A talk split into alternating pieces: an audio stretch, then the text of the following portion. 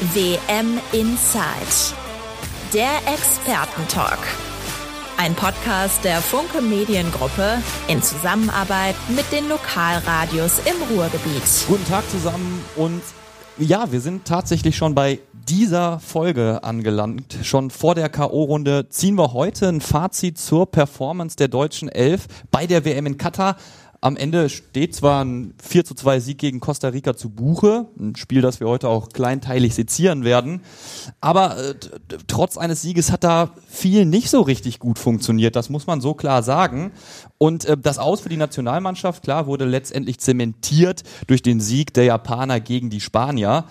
Und äh, ja, wir dürfen heute die berühmte Fußballphrase in den Raum schmeißen. Woran hat er dir gelegen? Ähm, wir sprechen heute intensiv drüber. Und äh, mit dabei, wahrscheinlich schon mit gepackten Koffern, ich weiß es nicht, ich sehe zumindest keine im Hintergrund gerade. Ähm, in Katar unser Reporter Sebastian Westling. Hallo Sebastian. Hallo, die Koffer habe ich aus dem Bild geschoben, aber die sind noch nicht gepackt, so viel kann ich verraten. Sind noch nicht gepackt, dennoch geht's bald für dich zurück nach Deutschland. Und heute wieder mit dabei Funke Sportchef Peter Müller. Hallo Peter. Hallo.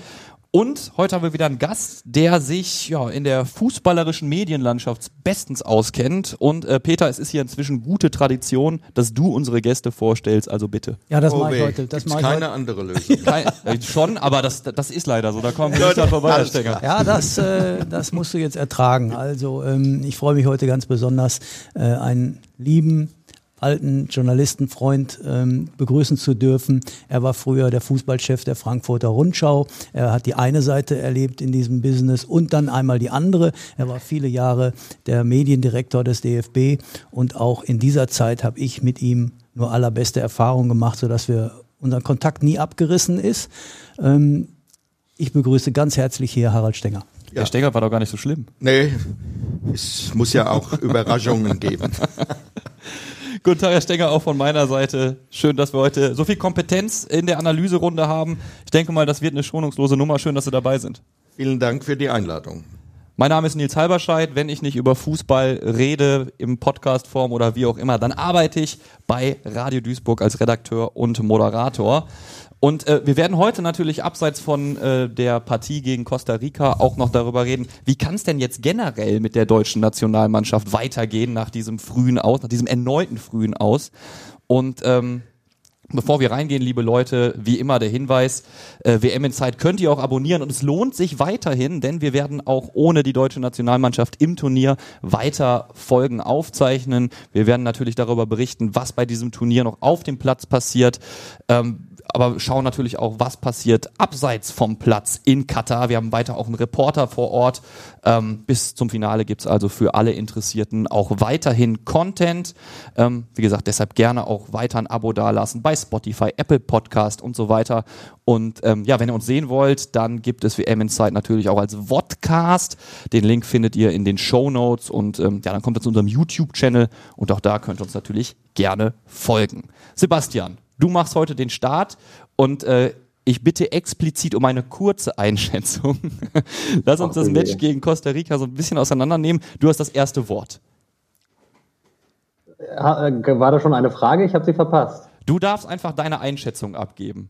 Aber kurz. Aber kurz. Ich weiß, ist herausfordernd. Ja. War nix. Danke, Nein, Sebastian. Ähm, Komm gut nach Hause.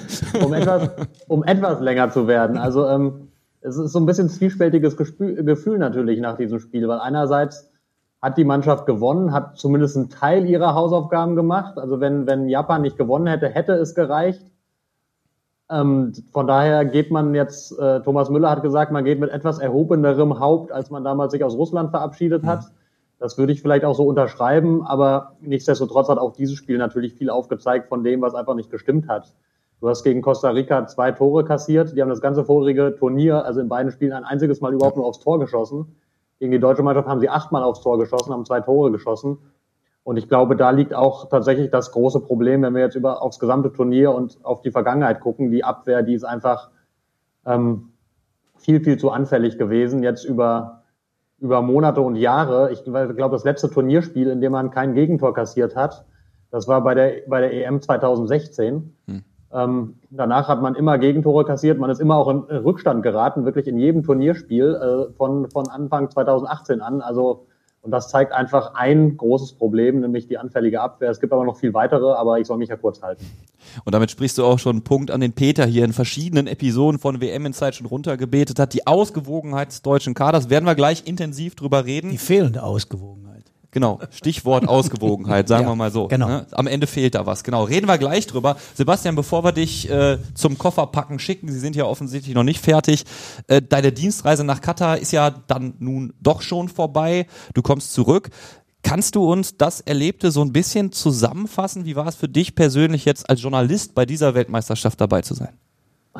Das ist, das ist, du stellst äh, echt Fragen, die es schwer machen, kurz zu antworten. ich gebe dennoch mein Bestes. Ähm, ja, äh, auch, auch da zwiespältiges Gefühl. Also es ist ähm, einerseits ähm, auf eine Art und Weise eine faszinierende WM gewesen, dadurch, dass fast die gesamte Weltmeisterschaft in einer Stadt stattfand, muss man ja sagen, in Doha. Nur die deutsche Mannschaft hatte sich da so ein bisschen abgesondert. Ähm, ansonsten fast alles in Doha, dadurch sehr, sehr viele Menschen aus unterschiedlichen Nationen auf einem Fleck, haben dort ein großes Fest gefeiert. Ähm, das war, war schön zu sehen, schön zu erleben, toll zu sehen, wie sich die Menschen aus Marokko jetzt freuen, wie Brasilianer gefeiert haben, ähm, wie die äh, gesamten Menschen aus der kompletten arabischen Welt sich gefreut haben, wenn, wenn Tunesien ein gutes Ergebnis hatte, wenn Marokko ein gutes Ergebnis hatte, wenn Saudi-Arabien das erste Spiel gewonnen hat. Also das waren sehr, sehr schöne Eindrücke. Und ähm, es war ein über weite Strecken gut organisiertes Turnier mit so ein paar kleinen Einschränkungen. Ähm, aber auf der anderen Seite bleibt natürlich auch immer all das, was wir, was wir vorher auch besprochen haben, was sich auch, wenn man genauer hinguckt und hinter die Fassade blickt, auch nach wie vor nicht wegdiskutieren lässt, wenn du ins Gespräch kommst mit Leuten, ähm, die hier bei der WM arbeiten, wenn die dir von ihren Arbeitsbedingungen erzählen und von ihren Arbeitszeiten und so weiter. Also da ist natürlich, dieses schale Gefühl bleibt auch immer. Das ist so ein bisschen der zwiespältige Eindruck. Und wenn man aufs aufs Arbeiten guckt, das wir hier, das wir hier hatten mit der deutschen Mannschaft, da gab es auch viel Licht und viel Schatten. Ähm, möchte vielleicht mal eine kleine Episode rausgreifen, die für viel Kritik gesorgt hat, die jetzt nichts mit dem Sport zu tun hat, aber ähm, wir hatten ja die erste Pressekonferenz vor dem ersten Spiel ähm, gegen, äh, gegen Japan war es, so lange ist es schon wieder her, kann sich kaum noch erinnern, ähm, wo die deutsche Mannschaft und die deutsche Abordnung ohne Spieler im Medienzentrum erschien, weil Zitat Hansi Flick, O-Ton, man kann einem Spieler das nicht zumuten, diese Anreise einen Tag vor dem Spiel. Ähm, einer von vielen Punkten, wo, wo die deutsche, deutsche Delegation als Ganzes kein gutes Bild abgegeben hat, sich dafür zu Recht Kritik angefangen hat. Das kann ich auch nicht verstehen. Da wirkte man sehr, sehr unsouverän. Ähm, das war so der, der Eindruck vom Arbeiten. An vielen anderen Stellen lief vieles gut, aber es gab eben auch, wie gesagt, viel Schatten. Darf ich noch mal eine kleine Anmerkung machen? Sehr gerne. Es war die Pressekonferenz vor dem Spiel gegen Spanien. Vor dem Spiel gegen Spanien, genau. Da ist war, Entschuldigung, vor dem Spiel war gegen Hansi Spanien. Flick Vollkommen alleine richtig, angereist. genau. Ja. Das gibt, die, es gibt ja dort dieses Mediencenter, wo die, wo die Coaches bzw. die Spieler vor dem Spiel immer anreisen. Das ist, glaube ich, so. Das meinst du, diese Situation, Sebastian? Genau, genau, genau. Ja, ich muss, genau, ich muss mich korrigieren, weil das Spiel gegen Japan fand tatsächlich in Doha statt. Da war die deutsche Mannschaft eh nach Doha gereist. Stimmt, da war ein Spieler da. Vor dem Spiel gegen Spanien, ähm, da wollte man, hätte man sich gewünscht, hätte die deutsche Mannschaft sich gewünscht, dass man die PK bei sich oben in, in Al-Shamal machen kann ähm, und die gesamte Weltpresse dann sich auf den Weg macht von Doha nach Al-Shamal. Da hat die FIFA gesagt, nö, machen wir nicht. Ähm, diesem Antrag geben wir nicht statt. Ähm, gab ja vielerlei Gründe für die FIFA, jetzt deutschen Wünschen nicht unbedingt zu entsprechen. Und von daher musste, musste die deutsche, mussten die Deutschen dann runterkommen nach Doha für dieses, für diese PK, obwohl das Spiel dann wiederum hier oben in Alcor stattfand. Fand Hansi Flick überhaupt nicht gut. Aber so sind nun mal die Regeln, die kannten alle, die wussten alle und ja, so kam es nicht gut an, dass man da ohne Spieler FIFA hat den DFB ja dann auch sanktioniert dafür tatsächlich. Also ich habe nicht nur positive Erfahrungen mit der FIFA gemacht in meiner Zeit als Nationalmannschaftspressesprecher und muss sagen, es gibt viele Regeln der FIFA, die zum Wohle dieser hochwohlöblichen Organisation sind, aber nicht zum Wohle der Mannschaften und äh, äh, sportlich zu begründen sind. Äh, früher war nicht alles besser, aber in dem Fall anders, äh, war es immer so, dass die Pressekonferenz am Spielort stattfand. Und das finde ich eigentlich auch richtig. Aber die besondere Situation Katar hat nun diese Konstellation äh, beschert. Und äh, man, so manchmal habe ich auch den Eindruck, äh, die deutsche Mannschaft kann auch machen, was sie will oder konnte machen, was sie wollte. Äh, es wurde äh, äh, immer sehr kritisch beäugt. Also ich habe gerade die Woche nochmal einen Artikel gelesen, dass international diese Geste vor dem Japan-Spiel mhm. besser ankam im Ausland als bei uns. Ja. Und so ist es auch mit diesem fehlenden Spieler. Ich sage ganz klar, man hat sich nicht in die Regeln eingearbeitet, offenbar beim DFB, beziehungsweise wollte die Konfrontation. Äh, aber äh, ich inhaltlich äh, verstehe ich das schon, dass man sagt, man schickt vor einem so entscheidenden Spiel nicht äh, einen Spieler zwei Stunden äh, äh, durch die Wüste zur Pressekonferenz. Ist ja nochmal eine interessante Frage auch an dich, Sebastian, bevor wir dich entlassen. Ähm, hast du das Gefühl, der DFB ist da auf Konfrontationskurs gegangen oder war es eher so, ach nee, wussten wir gar nicht, dass wir einen Spieler mitbringen müssen? Das wussten sie schon. Das ist die Frage, wer ist der DFB? Also diese Entscheidung ist, ist gefallen auf Ebene der sportlichen Leitung. Das mhm. hat Hansi Flick so entschieden. Ich gehe davon aus, dass Oliver Bierhoff auch Bescheid wusste. Wer vorher nicht Bescheid wusste, nach allem, was wir wissen, war der Präsident Bernd Neuendorf. Und der war darüber ähm, auch nach allem, was man mitbekommen hat, überhaupt nicht amused, sondern war stinksauer. Es ist ja kein Zufall, dass bei der dritten PK dann wieder ein Spieler auftauchte. Ja. Ähm, weil man das eben dann Bernd Neuendorf und auf, auf der Ebene DFB-Präsidium fand man das überhaupt nicht gut weil man ja gerade sich, sich mit der FIFA auf sehr vielen Ebenen an, angelegt hat und dort sich sehr angreifbar dann gemacht hat an der Stelle, weil man sich eben nicht an die Regeln gehalten hat, diese Strafe riskiert hat, die Verwarnung riskiert hat und eben da dann einfach ähm, in den Augen jetzt auch der, der Weltpresse, also jetzt waren, waren ja nicht nur wir deutschen Journalisten, auch die, die spanischen Journalisten, die hätten auch vielleicht ganz gerne einen Spieler gehört. Also ja. da war halt wirklich die Verwunderung groß unter allen Journalisten, die da waren, dass da keiner kam und deswegen war man jetzt auch in der DFB-Spitze wirklich absolut not amused darüber, dass da kein Spieler mitkam. Also es waren jetzt nicht nur wir Journalisten, sondern das war auch tatsächlich im Verband, kam das nicht so ganz gut an, weil man sich da in, in den Augen von Bernd Neuendorf so ein bisschen, also das ist das, was wir mitbekommen, ähm, da gibt es keine offizielle Stellungnahme, einfach unnötig angreifbar gemacht hat, weil man ja auf anderer Ebene im Clinch mit der FIFA liegt und da ja. vielleicht diese Angriffsfläche nicht hätte bieten sollen. Also es gibt offensichtlich gewisse Akteure, die äh, die Linie der FIFA so gar nicht gut finden und dann auch mal über den DFB-Präsidenten hinweg was entscheiden, Herr Stenger. Ja, oder es könnte auch sein, das habe ich zum Beispiel einmal erlebt in einer ähnlichen Situation, wo die FIFA Unrecht hatte, äh, dass man dann versucht hat, von maßgeblichen FIFA-Leuten über den Präsidenten hintenrum Druck auf die sportliche äh, Leitung äh, auszuüben. Äh, das kann ich nicht beurteilen, aber auch das wäre eine Variante. Aber das sind ja alles Nebenschauplätze. Ja. Äh, entscheidend ist ja, was auf dem Platz war. Und genau. das war halt äh, wenig äh, erfreulich. Grundsätzlich, um das nochmal sportpolitisch, wenn wir jetzt dabei sind, abzurunden. Mein wenn wir allein die sieben äh, Verbände nehmen, die die One Love Binde am Ende noch tragen wollten. Ja. Da sind jetzt schon mal vier ausgeschieden. Schweiz weiß man noch nicht, könnte der fünfte werden. Also, ja, das spricht ja eigentlich alles äh, für sich selbst, auch wenn ich für politische Zeichen stehe. Äh, ich bleibe dabei, ich verstehe nicht, wenn man die strengen Regeln bis ins letzte Detail ausgetüftelten Regeln der FIFA liest, hätte man sich diese ganze Kapriole am Anfang schenken können, dann wäre man besser darauf vorbereitet gewesen. Man darf sich also durchaus fragen, ob diese ganze politische Debatte nicht doch mehr Unruhe reingebracht hat, als kommuniziert worden ist. Gute Überleitung zum sportlichen Teil, Herr Stenger. Sebastian, danke, dass du dich kurz dazugeschaltet hast. Danke für deine Arbeit vor Ort. Komm gut nach Hause und äh, dann kommst du da mit Sicherheit die Tage mal hier vorbei. Freuen wir uns. Das mache ich. Mach's gut, Sebastian. Danke. Ciao. Ciao. Peter, jetzt geht's ans Eingemachte. Wir schauen uns das Ganze sportlich an. Bevor wir das Thema fehlende Ausgewogenheit aufmachen, sollen wir uns erstmal an die Spielanalyse in chronologischer Reihenfolge wagen, weil ich persönlich habe da gestern zumindest in abgewandelter Form Muster gesehen, das ich schon aus dem Japan-Spiel kannte bärenstarker Auftakt. Also das war selbstbewusst, ja. das war fokussiert, volle Konzentration und diesmal ja auch ein frühes Tor. Ja, aber du, es ist auch da ist die Parallele zum Japan-Spiel gegeben. Diesmal war es noch krasser. Es gab äh, zur Halbzeit das Verhältnis Torschancen 10 zu 1. Ja. Und ähm, beinahe wäre das eine Ding auch schon reingegangen nach diesem Riesenbock von Raum und Rüdiger, den dann der Manuel Neuer ähm, ausbügelt.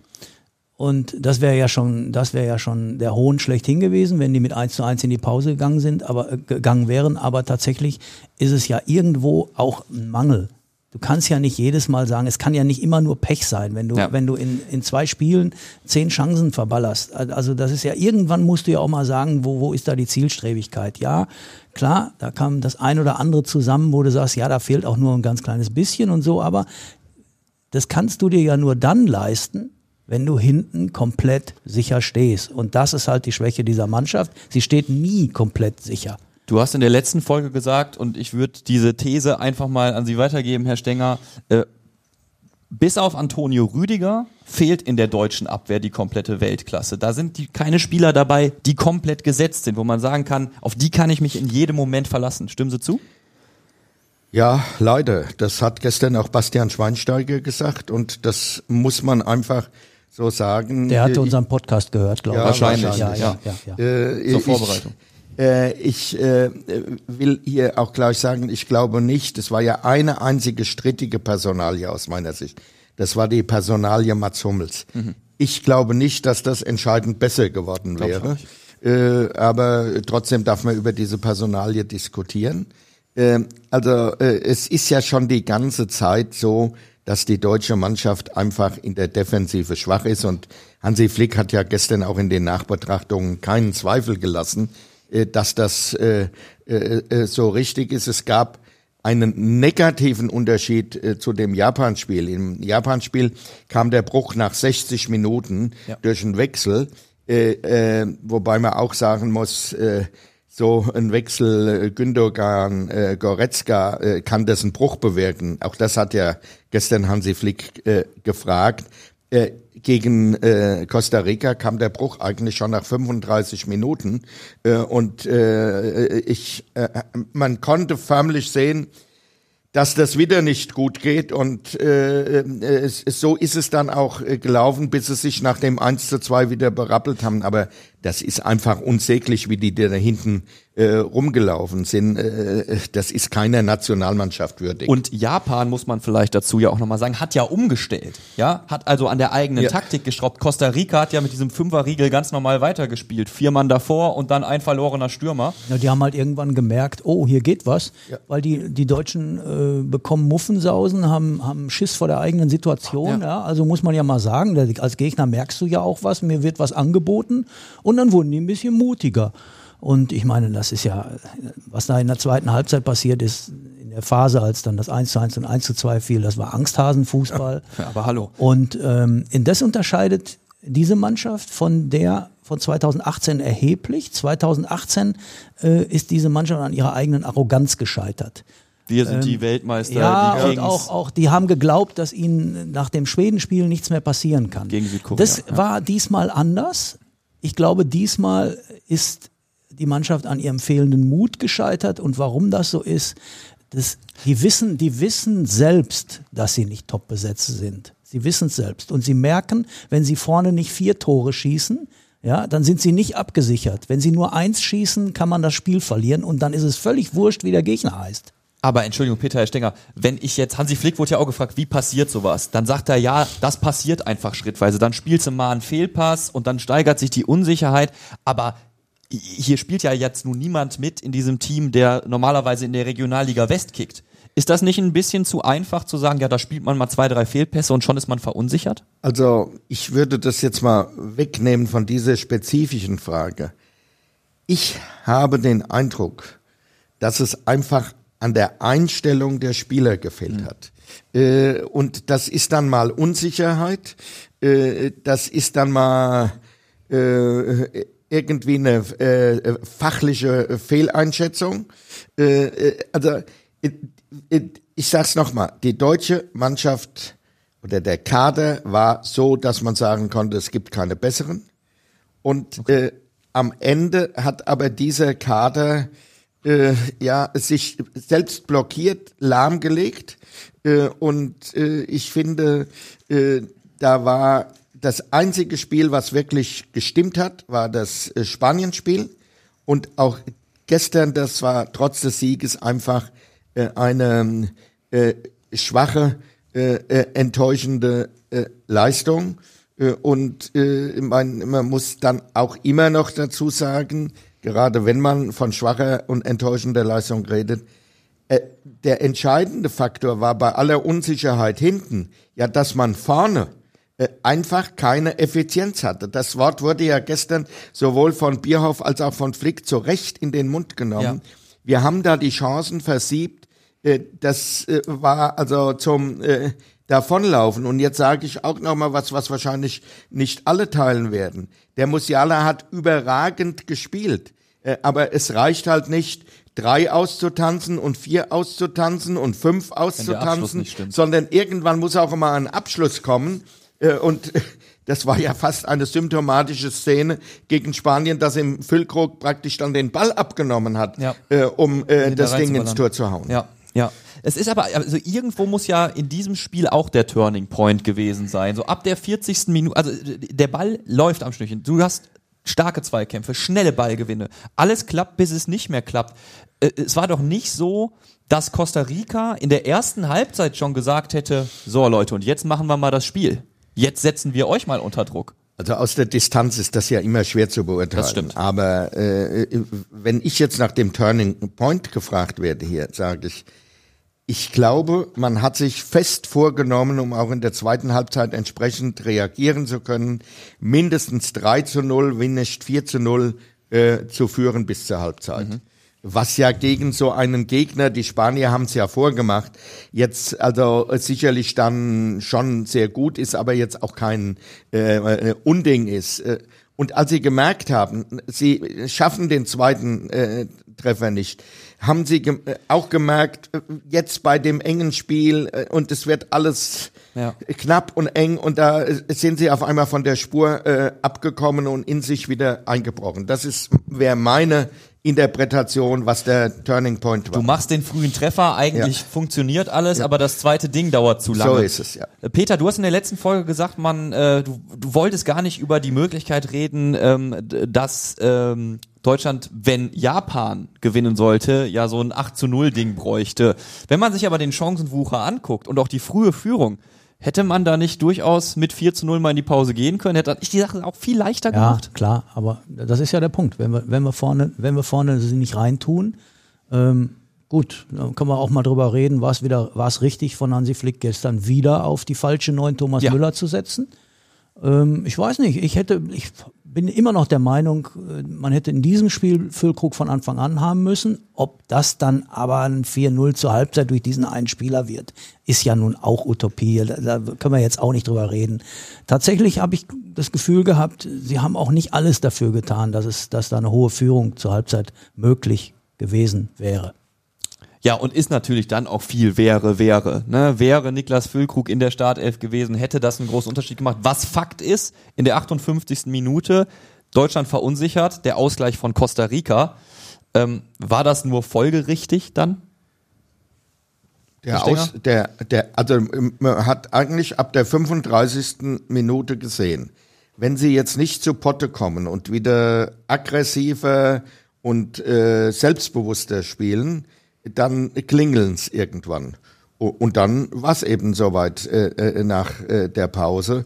Äh, es, es, äh, es, ich sag noch mal, der Bruch nach 35 Minuten war zu erkennen. Ja. Äh, und äh, ja, und äh, auch äh, äh, Flick muss ja wohl in der Pause äh, ziemlich deutlich äh, was gesagt haben.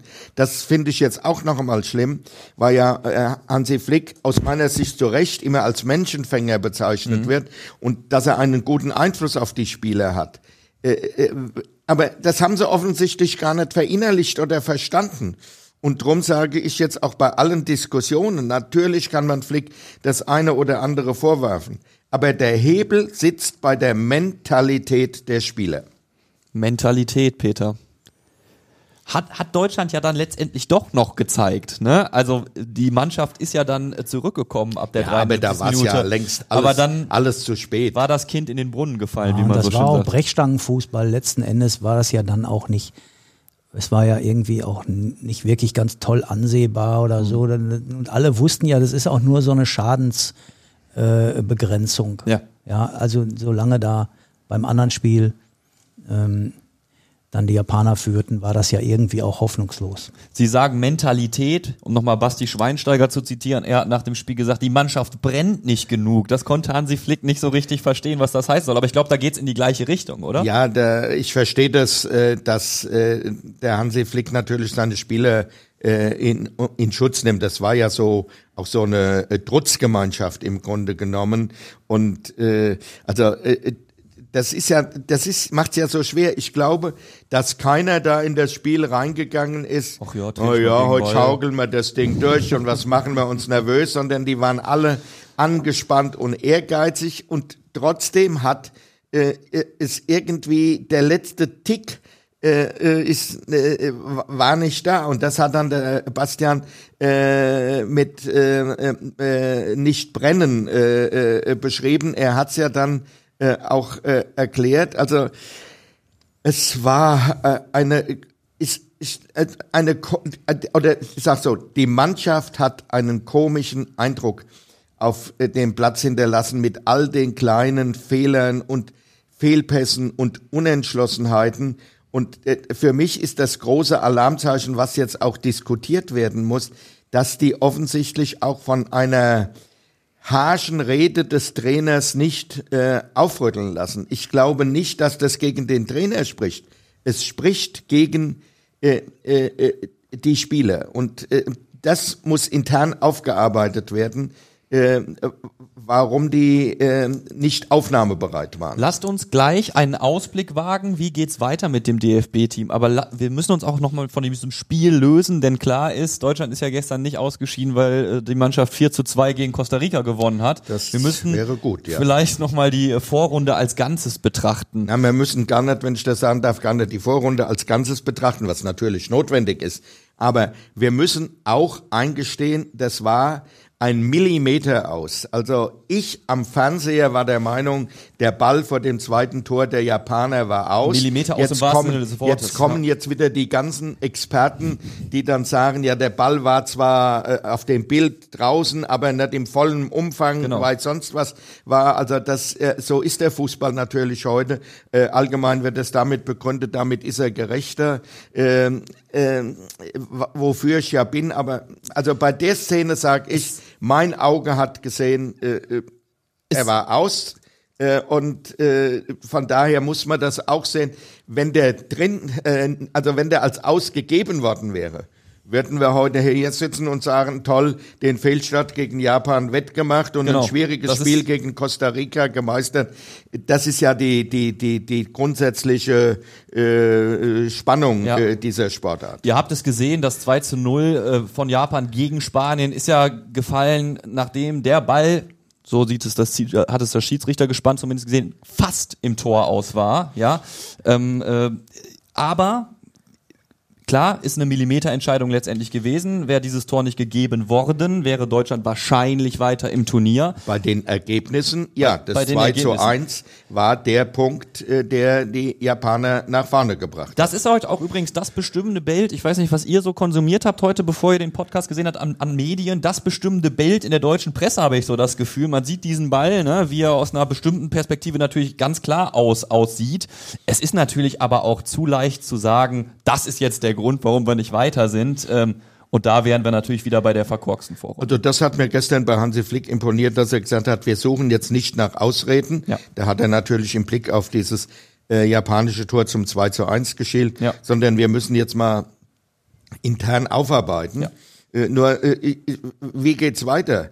Also ich sehe jetzt, gut, da kann man jetzt sagen, Mukoko muss aufgebaut werden. Vielleicht hätte der auch als 18-Jähriger von Anfang an spielen müssen, so wie andere ihre jungen Spieler auch eingesetzt haben. Ja. Äh, aber also ich sehe jetzt nicht, dass ein Dutzend Kandidaten in den Startlöchern steht und äh, die neue heile Fußballwelt in Deutschland begründet. Und ich glaube, und Peter, da wirst du mir zustimmen, das Problem liegt ja nicht in den, in den Jungs, die vorne mitspielen, sondern äh, es wird ja auch viel Ruhe reinkommen, wenn man wirklich mal eine gesetzte Defensive für dieses ja. DFB-Team hätte.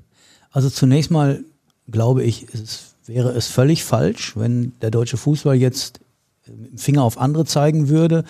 Äh, ganz egal, das Tor von Japan glaube ich auch, dass es nicht korrekt war, aber mhm. es, Deutschland ist nur de facto durch dieses Tor ausgeschieden.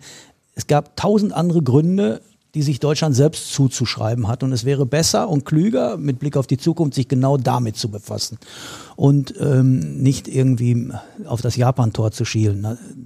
Ja, also wir haben, wir haben genügend, genügend Schwächen gesehen, die zu beheben sind. Mit Blick auf die Heim-EM wird mir da ganz mulmig, denn wie sollen in anderthalb Jahren, egal wie der Bundestrainer heißt oder ob man beim DFB die sportliche oder sonstige Führung auswechseln würde, wie sollen denn in, in anderthalb Jahren äh, mindestens mal drei international taugliche Abwehrspieler vom Himmel fallen? Woher sollen die kommen? Woher sollen die kommen? Ja, wir können also, ich glaube ja, dass du, dass jetzt in Deutschland beim DFB alles, alles auf die Heim-EM ausgerichtet wird, damit da in anderthalb Jahren ein ordentliches Turnier gespielt wird. Aber das, ich glaube, normalerweise musst du jetzt wieder lang ansetzen und, und, und sagen, wir brauchen eine Perspektive darüber hinaus. Wir brauchen eine aus, fußballerische Ausbildung bis in die jüngsten Talentmannschaften rein, bis in die Vereine rein, die da auch mitverantwortlich gemacht werden müssen dass wir nicht mehr nur kleine technisch begabte Mittelfeldspieler, die auf engstem Raum spielen können, wie die Spanier in ihrer besten Zeit, entwickeln, sondern wir müssen auch zusehen, dass da mal wieder ein Knipser kommt, der vorne auch mal wieder das Tor trifft und zwar ganz humorlos. Und wir brauchen zwingend kluge Außenverteidiger, die auf internationalem Niveau mithalten können. Also rein in die Nachwuchsleistungszentren sagen, wir müssen da nach, nachbessern, nachsteuern. Ja, das ähnlich, Herr Stenger? Also die äh, Nachwuchsleistungszentren, die äh, 2001 äh, von Gerhard Meyer-Vorfelder initiiert wurden, haben ja zunächst einen positiven Effekt gehabt. Inzwischen hat sich aber wieder so viel im Fußball geändert, dass man da fragen muss, sind wir da noch Aschur auf dem neuesten Stand? Und wenn wir nach, und da wird ja auch drüber diskutiert, aber wenn wir Nachwuchs, Nachwuchsleistungszentren reden, müssen wir natürlich auch sagen, generell Nachwuchsarbeit des DFB. Dafür wurde für offiziell 150 Millionen Euro ein Campus in Frankfurt in großem Stil äh, äh, aufgebaut und jetzt in Betrieb genommen. Zuständig ist dafür nicht Hansi Flick, sondern Oliver Bierhoff.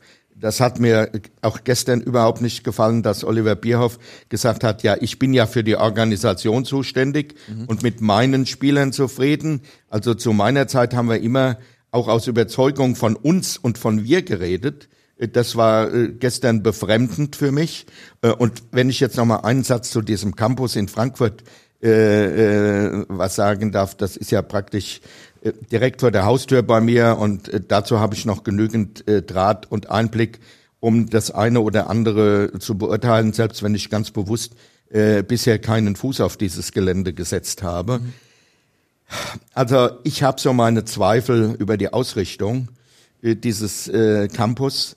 Äh, der zuständige äh, Leiter namens Haupt ist jetzt kein ausgewiesener äh, Fußballfachmann und man hört schon mal hier und da äh, die eine oder andere Anfrage. Also der DFB muss auch prüfen, ob er in diesem äh, Campus und in der Arbeit des Campus die richtigen Personalentscheidungen getroffen hat. Aber auf dem Papier ist das doch eine gute Sache. Da können wir doch genau gegen, also solche, solche Einrichtungen müssen doch genau gegen das gegenarbeiten können. Wir haben eine klare Vision für dieses Team in, sagen wir, 14 Jahren. Das ist auch die Idee dahinter, muss man, das muss man sagen. Und ähm, auch daran hat ja Oliver Bierhoff maßgeblich äh, mitgearbeitet. Ähm, natürlich prasselt jetzt viel Kritik auf ihn ein. Allerdings äh, in dieser Hinsicht war er auch visionär, muss ich sagen.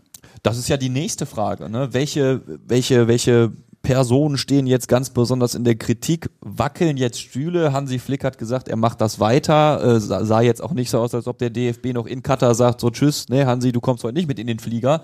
Äh, Oliver Bierhoff, was denkt ihr da? Muss er sich da den Schuh anziehen oder wird er sich, wird er den Schuh angezogen bekommen, besser gesagt? Also es ist so ein Eindruck bei mir, äh, dass äh, Hansi Flick so ein bisschen geschont wird unter dem Motto, äh, der ist äh, erst anderthalb Jahre im Amt. Natürlich wird er auch Kritik abbekommen, äh, auch äh, ist ja gar keine Frage. Aber dass sich dann möglicherweise durchsetzen könnte. Aber der Bierhoff, der hat jetzt als äh, Geschäftsführer oder äh, Nationalmannschaftsdirektor, drei Turniere hintereinander in den Sand gesetzt, ja. zweimal ein WM aus in der Vorrunde, einmal äh, Aus bei der Europameisterschaft im Achtelfinale. Äh, und äh, da äh, bin ich sehr gespannt, äh, wie sich das äh, entwickelt. Ich habe so den Eindruck, er könnte noch mehr als Hansi Flick äh, in die Kritik geraten. Ich glaube aber auch, dass äh, Bernd Neuendorf äh, relativ klar sagen wird, äh, dass das DFB-Präsidium hinter den äh, beiden Akteuren äh, steht und dass da jetzt keine großen Umwälzungen kommen, so wie wir das auch nach der WM 2018 erlebt hat. Aber da sind wir sicherlich in drei Tagen oder in einer Woche oder äh, zwei Wochen äh, schlauer. Wichtig wird auch sein die Position von Aki Watzke, der ja als äh, DFL-Chef äh, im äh, Präsidium sitzt. Das ist ja ein sehr kritischer Mann, der immer wieder mal die, den Finger in die Wunde legt, siehe Abschaffung des Slogans Die Mannschaft, das ist sein Verdienst, hm. das meine ich so, wie ich sage. Äh, da wird gespannt sein, wie er sich da äh, einbringt und äh, ob er das eine oder andere Unpopuläre in die Runde bringen wird. Man muss sehr, sehr deutlich sagen, Binnenverhältnis DFB-Präsidium, Aki Watzke ist sowas wie der starke Mann, auch wenn er nicht Präsident ist. Was denkst du? Was wird noch gesagt werden müssen in den nächsten Tagen? Ja, also ich glaube schon, dass es richtig ist, intern alles zu hinterfragen. Du musst auch fragen, hat der Bundestrainer Fehler gemacht? Ähm, mit Blick auf 24 wäre es aus meiner Sicht wahrscheinlich nicht so schlau, jetzt äh, plötzlich alles wieder umzukrempeln und einen neuen Bundestrainer und einen neuen äh, DFB-Direktor zu suchen. Ja, außerdem wäre wär die Ablösung von Hansi Flick fordert, sollte vielleicht auch mal Alternativen parat haben, an die man sofort denken könnte. Da fällt natürlich immer als erstes seit Jahren der Name Klopp. Viele Deutsche würden sich wünschen, dass der mal Bundestrainer würde. Ja. Aber der, der steht nun mal bei Liverpool unter Vertrag und Entschuldigung, Thomas Tuchel kann ich mir definitiv nicht als Bundestrainer vorstellen. Ähm, wäre, glaube ich, nicht die richtige Besetzung. Da ja und Punkt da ist auch noch Aki Watzke davor, ja. äh, der mit ihm in Gut, Dortmund nun stimmt. wirklich nicht gerade gut zusammengearbeitet hat. Also wo wären Alternativen? Alternativen, wenn man sich vom Flick trennen würde. Bei Bierhoff ist das anders. Ähm, Bierhoff, glaube ich, äh, wird jetzt vieles abkriegen. Ähm, auch da glaube ich, dass wir deutschen Besserwisser, Moralisten uns es wieder mal ein bisschen zu leicht machen, wenn wir jetzt unbedingt den Schuldigen suchen. Und äh, dann hätten wir ihn bei Oliver Bierhoff gefunden. Auch der ähm, kann nichts dafür, wenn, wie Harald Stenger gerade richtig beschrieben hat, der Musiala nach dem fünften Haken das Tor nicht trifft.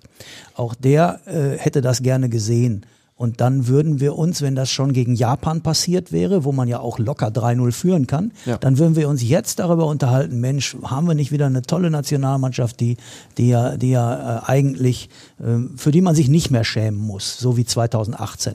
Und das ist mir dann, dann doch zu einfach nach, nach zwei, drei missglückten Aktionen, die man voraussehen konnte, also im Sinne von auch die Defensive, äh, in der Defensive, die konnte man voraussehen seit Monaten, dass wir nicht genügend taugliche Abwehrspieler haben für eine Weltmeisterschaft. Dann zu sagen, ja, aber dann ist der Bier auf Schuld, wenn wir in der Vorrunde rausfliegen, ja. ist mir zu einfach. Aber natürlich muss man darüber reden, auch welche Fehler hat er gemacht. Natürlich. Hm. Wir sind, äh, wir haben über die Defensive schon geredet. Darf ich noch einen Satz zu Oliver Stenger, Bierhoff bitte. sagen? Ja. Also ich habe mit Oliver Bierhoff acht Jahre zusammengearbeitet. Äh, ich äh, weiß, dass es ein engagierter, innovativer Zeitgenosse ist. Er hat nicht immer alle Sympathien auf seiner Seite im Metier, aber in diesen acht Jahren hat er wirklich zielführend was auf die Beine gestellt.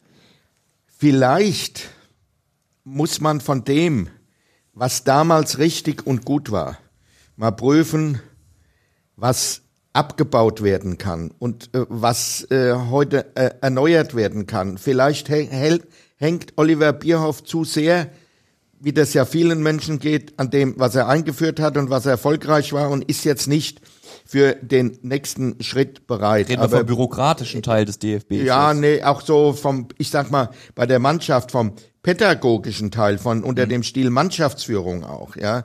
Das war ja früher ein Event, wenn da irgendein Stargast kam und die Mannschaft hat geguckt und der hat aus seinem äh, Bereich erzählt. Vielleicht hat sich das abgenutzt, vielleicht ist die, die junge Generation dafür nicht mehr so offen. Ich bin jetzt zehn Jahre aus diesem Inner Circle raus. Ich kann das nicht äh, äh, beurteilen. Nur, äh, also bei aller Kritik äh, muss ich auch sagen, jetzt den Oliver Bierhoff allein an den Pranger zu stellen, äh, halte ich auch äh, für völlig falsch. Ich sage, das Entscheidende, wo man sich Gedanken machen muss, ist Einstellung der Spieler. Also ich sage nochmal, Qualität nicht optimal, aber auch nicht schlecht. Aber Einstellung, das ist mir der Punkt, wo ich sage, da muss, da, da, da hat irgendwas nicht gestimmt also, und es stimmt schon seit langem nicht mehr. Bei Oliver Bierhoff, äh, er hat einen Nachteil. Er hat einen Nachteil, er hat die Nationalmannschaft auch zum Produkt gemacht. Mhm. Und er, er ist das Gesicht des Kommerzes rund um die deutsche Nationalmannschaft, der vor allen Dingen von vielen Vereinsfans abgelehnt wird. Mhm. Ähm, denen kommt natürlich so ein WM aus jetzt gelegen, dann kann man also den Knüppel rausholen und auf den Bierhof draufhauen. Deshalb finde ich es eigentlich ganz interessant, dass Harald Stenger, der nun wirklich von innen drauf geblickt hat, viele Jahre mit ihm eng zusammengearbeitet hat, sagt, dass das jemand ist, der äh, schon viele gute Ideen hatte, hatte für den deutschen Fußball. Aber nochmal, Oliver Bierhoff ist ein kluger Kopf. Ich glaube, er wird nicht äh, arrogant sagen, er hat nichts damit zu tun. Er wird sich jetzt in den nächsten Tagen zurückziehen und auch über seine Fehler nachdenken. Andere werden sie ihm genügend vorhalten, das kommt. Da kann ich, da bin ich mir sicher. Wir haben eine schwierige Ausgangssituation jetzt. Grob, wenn man wirklich ganz grob draufschaut, haben wir zwei identifizierte Probleme. Herr Stenger, Sie haben es gerade nochmal selbst gesagt. Einstellung, Punkt eins. Die fehlende defensive Qualität, Punkt zwei. Das klingt jetzt alles für mich nicht und ich bin ja Optimist und ich will mich ja auch über Fußball freuen und Heim-EM, toll, toller Gedanke. Aber ähm, wenn ich mich jetzt mit euch Experten unterhalte, dann äh, habe ich jetzt nicht gerade Sommermärchen 2.0 Gefühle. Also sind das Probleme, die man in zwei Jahren, und du hast es gerade schon angerissen, Peter, gewuppt bekommt? Ja, Harald, sag mal. also man kann das äh, gewuppt bekommen, denn das haben wir ja 2004 nach dem Ausscheiden bei der Europameisterschaft in Portugal erlebt, als äh, Rudi Völler zurückgetreten ist äh, und dann war 2006 das Sommermärchen und da war die, äh, natürlich auch durch andere Faktoren beginnt, die Stimmung im Lande da. Äh, also, das ist eigentlich ein, ein, ein herausragendes Stichwort. Die Mannschaft 2006 hat aus ihren nicht ganz so ausgeprägten Qualitäten mehr gemacht, also ich sage jetzt 150 Prozent, ja. und hat sich damit in die Herzen gespielt. Und äh, die Mannschaft von heute hat aus ihren 100 Prozent, die jede Mannschaft hat, eher nur 80 oder 70 Prozent äh, gebracht und sich damit aus den Herzen rausgespielt und wenig Sympathien. So, da würde ich gerne einhaken. Ich glaube, das liegt daran, dass wir damals im deutschen Fußball auch noch mehr Typen hatten. Die Jungen waren damals Schweinsteiger und Podolski, mit denen konntest du dich voll identifizieren. Und überhaupt in der Mannschaft, die Klinsmann da zusammengestellt hatte, waren Charaktere. Ganz klar, das waren Kerle, wo du sagtest, die gehen da mal in so ein Turnier rein und trauen sich auch was gegen Mannschaften, die personell erstmal besser aufgestellt sind. Diese Spieler von heute sind mir zu gleichförmig. Sie sind mir zu eintönig, sie sind mir nicht kraftvoll genug im Auftritt. Es ist genau die ganze Generation, Gnabry, Sané, Kimmich, Timo Werner musste mit dazu zählen, der ja nur aus Verletzungsgründen nicht mitgefahren ist, ja. Goretzka, die haben bisher noch alle noch nichts gewonnen. Es ist doch die blecherne Generation, muss man doch sagen, obwohl ja. die alle hochtalentiert sind. Ich glaube, das hat was damit zu tun, dass das keine Typen mehr sind. Die sind nur auf ihre Fußball fixiert und haben, haben ansonsten in einer Mannschaft weniger Einfluss, als das die Ballacks der früheren Zeiten waren oder auch Typen wie Frings und wer da noch alles bei war. Auch ein Miro Klose, der ja eigentlich eher ein Stiller ist, hatte ja sein Wort in der Mannschaft. Das sind, das sind eben alles, das sind eben alles Typen gewesen und die sind in der Lage, dann mit Mentalität auch ein Turnier zu spielen. Und ich habe noch eine These reinzuwerfen. Da würde mich Haralds Meinung sehr interessieren. Ich glaube, die Eintönigkeit in der Bundesliga führt auch dazu, dass den Bayern-Spielern, und ich rede nicht von Thomas Müller und Manuel Neuer, die haben das erlebt, den jüngeren Bayern-Spielern die Wettkampfhärte fehlt. Die mhm. kennen das doch gar nicht, so gefordert zu werden. Die werden zwei, dreimal im Jahr so gefordert, wenn sie in, in, der Champions League spielen. Und auch da haben wir ja im letzten Jahr noch erlebt, dass man plötzlich am Real scheitert. Das ist eine interessante ja. These, wie ich finde. Ja, aber äh, wahrscheinlich ist die äh, Antwort äh, sehr ernüchternd. Äh, die Bayern haben eigentlich außer dem Jahr mit Hansi Flick, als er die durch seine Art auch begeistern konnte und zu einem Team zusammengeschworen hat, äh, ja danach auch in den wichtigen Spielen der Champions League äh, dann ihre Leistung oder ihre Qualität nicht so einbringen können, äh, dass die Bayern da äh, weitergekommen sind als das Mindestmaß. Und jetzt haben gestern sieben Bayern-Spieler in der Anfangsformation gestanden. Also äh, äh das ist ein Punkt, äh, den wir sicherlich bedenken sollten. Dieses äh, berühmte Mir san mir äh, Gefühl der Bayern. Äh, ist das nicht insofern etwas äh, gelähmt, dass die immer damit zufrieden sind, deutscher Meister zu werden und dann im internationalen Terrain äh, die notwendige Steigerung, äh, aus welchen Gründen äh, auch äh, immer ausbleibt. Also ich kann nur sagen, ich habe als Pressesprecher drei Weltmeisterschaften erlebt. 2002 in Japan mit einer sehr limitierten Mannschaft Manche haben gesagt, ihr kommt nach der Vorrunde nach Hause. Wir waren im Finale und sind unglücklich gegen Brasilien ja. gescheitert. 2006 über Sommermärchen müssen wir nicht reden. Das war rundum ein Erfolg, auch wenn da nur der dritte Platz äh, raussprang. Und 2010, da war wieder so eine Situation, Ballack vorher verletzt. Wir haben Sondersendungen im Fernsehen am Abend zu diesem Thema gesehen, auch wieder, ihr könnt nach Hause fahren. Und dann sind auf einmal Typen, also ich sage jetzt mal Miro Klose, der Stille, ich nehme noch deutlicher vor, einer, der genauso still ist äh, und oft belächelt wurde, Arne Friedrich. Da sind auf einmal Typen in den Vordergrund getreten, äh, die eine Gemeinschaft gebildet haben mit dem Team hinter dem Team das durch dick und dünn gegangen ist. Und jetzt kann man natürlich sagen, na, der Stenger, der beschwört alte Zeiten. Äh, dazu will ich auch nicht mehr nah genug an diesem Gebilde der 60, 70 Mann sind, die da während so einer Zeit als Trost zusammen sind. Mhm. Ich stelle einfach nur die Frage, ist diese Einheit durch dick und dünn zu gehen und das Letzte zu investieren, ist die vorhanden oder sitzt vielleicht jeder von denen mehr da irgendwo und dattelt äh, ja. äh, vor sich hin? Ja, äh, das ist glaube ich, und ich lege ihm das jetzt einfach so in den Mund, so das meint doch Basti Schweinsteiger bestimmt auch, wenn er meint, die brennen. Ja, also abseits vom Platz, das ist ja das, was, was worauf es auch ankommt. Wenn, wenn die brennen nicht. Die, also die, die, die, brannten damals. Ach so, sie. Ne? Die okay, brannten ja, okay, damals okay. Äh, mhm. aus ihrer Zeit, Herr Stenger, die Jungs. Mhm. Und ähm, vielleicht fehlt Basti Schweinsteiger auch eben genau das, ne? dass es die Leute gibt, dass es diesen Verbund gibt, dieses Feuer. Ja, er selbst ist ja ein gutes Beispiel dafür. Genau. Er selbst ist ja ein gutes Beispiel dafür und wir müssen ja nicht nur über das äh, Finale von 2014 gegen, äh, gegen Argentinien reden in Brasilien, als Basti Schweinsteiger einen herausragenden Anteil daran hatte, dass Deutschland Weltmeister wurde. Aber er ist ja einer der von mir gerade angesprochenen Typen über Jahre hinweg ge äh, gewesen, wo ich sage, ja, Fußball spielen können die Jungs jetzt auch. Aber wo ist, wo ist ein Schweinsteiger? Und wo ist ein Poldi, der da mal, der da mal ja.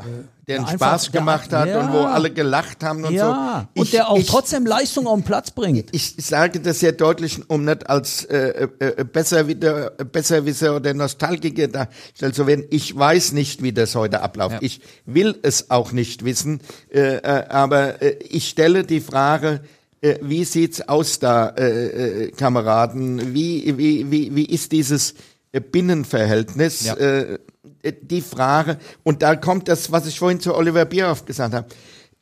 Macht er immer noch den gleichen Stil wie 2010, 2014 oder äh, muss er, hat er was geändert oder muss er noch mehr ändern, um dieser neuen Generation äh, äh, äh, Ansprechpartner zu sein. Ich nehme das mal mit einem ganz persönlichen Spiel, Beispiel. Ich habe 23 Jahre evangelische Jugendarbeit gemacht äh, und äh, das, was ich am Ende gemacht habe, sah ganz anders aus als äh, in den ersten zehn Jahren. Man muss Dynamik zulassen. Ja, und Neues, Neues einfach entwickeln. Dynamik lässt man immer zu, aber man muss die einfach packen. Also bleib jetzt bewusst bei dem Beispiel. Als ich angefangen habe, konnte man einen Filmnachmittag im Gemeindehaus anbieten und alle kamen.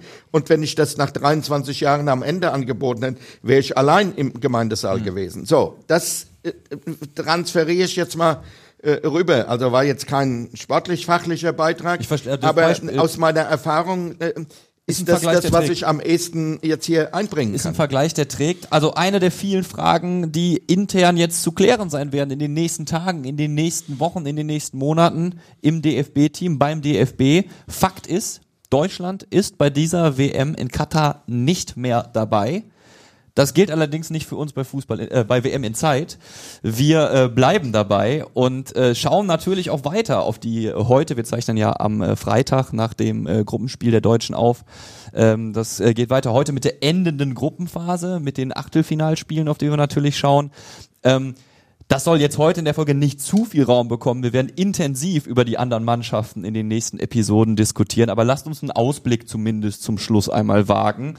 Ähm, äh, wir haben Achtelfinalpaarungen, die schon feststehen. Wir stellen auch fest, Deutschland ist nicht dabei. Wir haben äh, Niederlande, USA, Argentinien, Australien, Japan, Kroatien, Frankreich, Polen, England, Senegal, Marokko, Spanien. Ähm, und äh, vier Matches stehen heute noch an. Wie seht ihr das bis jetzt, was wir auf dem Papier haben? Wie performen die, ähm, ja, die, die, die Favoriten und äh, welcher Underdog äh, gefällt euch bis jetzt ganz besonders gut? Vielleicht machen wir das mal zum Ausblick auf die nächsten Folgen. Herr Stenger. Also die üblichen Verdächtigen haben sich äh, mit Ausnahme der deutschen Mannschaft bisher durchgesetzt. Ich glaube, dass das auch heute anhalten wird. Äh, und dann werden die, ohne jetzt auf die einzelnen Paarungen einzugehen, aus meiner Sicht auch im Achtelfinale sich die Top-Favoriten von äh, Brasilien bis Niederlande äh, durchsetzen. Äh, und dann gibt's diese Spiele ab Viertelfinale, wo die Tagesform entscheidet ja. und keine Prognosen nötig sind. Underdog, der mir am besten gefallen hat, der ist leider nicht mehr im Turnier. Das ist der Iran. Wie diese Mannschaft vor ja. dem ersten Spiel ein Zeichen gesetzt hat, was alle Welt erschüttert hat. Ja. Das ist und bleibt für mich die größte Geste und das größte Erlebnis dieser WM in Katar. Die Spieler haben ja die Nationalhymne nicht mitgesungen und ähm, das ist nicht zu unterschätzen was das für eine, was, was das für eine, was das für eine, ja. was das für Konsequenzen auch nach ja. sich ziehen kann, wenn man dann wieder im Heimatland ist. Peter, wie sieht's bei dir aus? Hast du einen Underdog auf dem Zettel, wo du sagst, oh, habe ich naja, hätte ich nicht mitgerechnet? Naja, fangen wir mal in der deutschen Gruppe an. Wir reden über Japan. Wir reden über Japan. Und ähm, jetzt spielt Japan gegen Kroatien. Die Kroaten haben mich auch noch nicht vollends überzeugt. Ähm, das war jetzt auch nicht gerade so toll, was sie äh, zum Schluss in ihrer Gruppenphase geboten haben. Nicht zu vergessen, übrigens, die Belgier sind zu Hause. Also die, ja. hatten, die hatten ja auch alle ein bisschen höher eingeschätzt. Ja. Aber naja, also Japan fänd, finde ich einen wirklich einen überraschenden ähm, Außenseiter, der durchaus auch ins Viertelfinale kommen kann.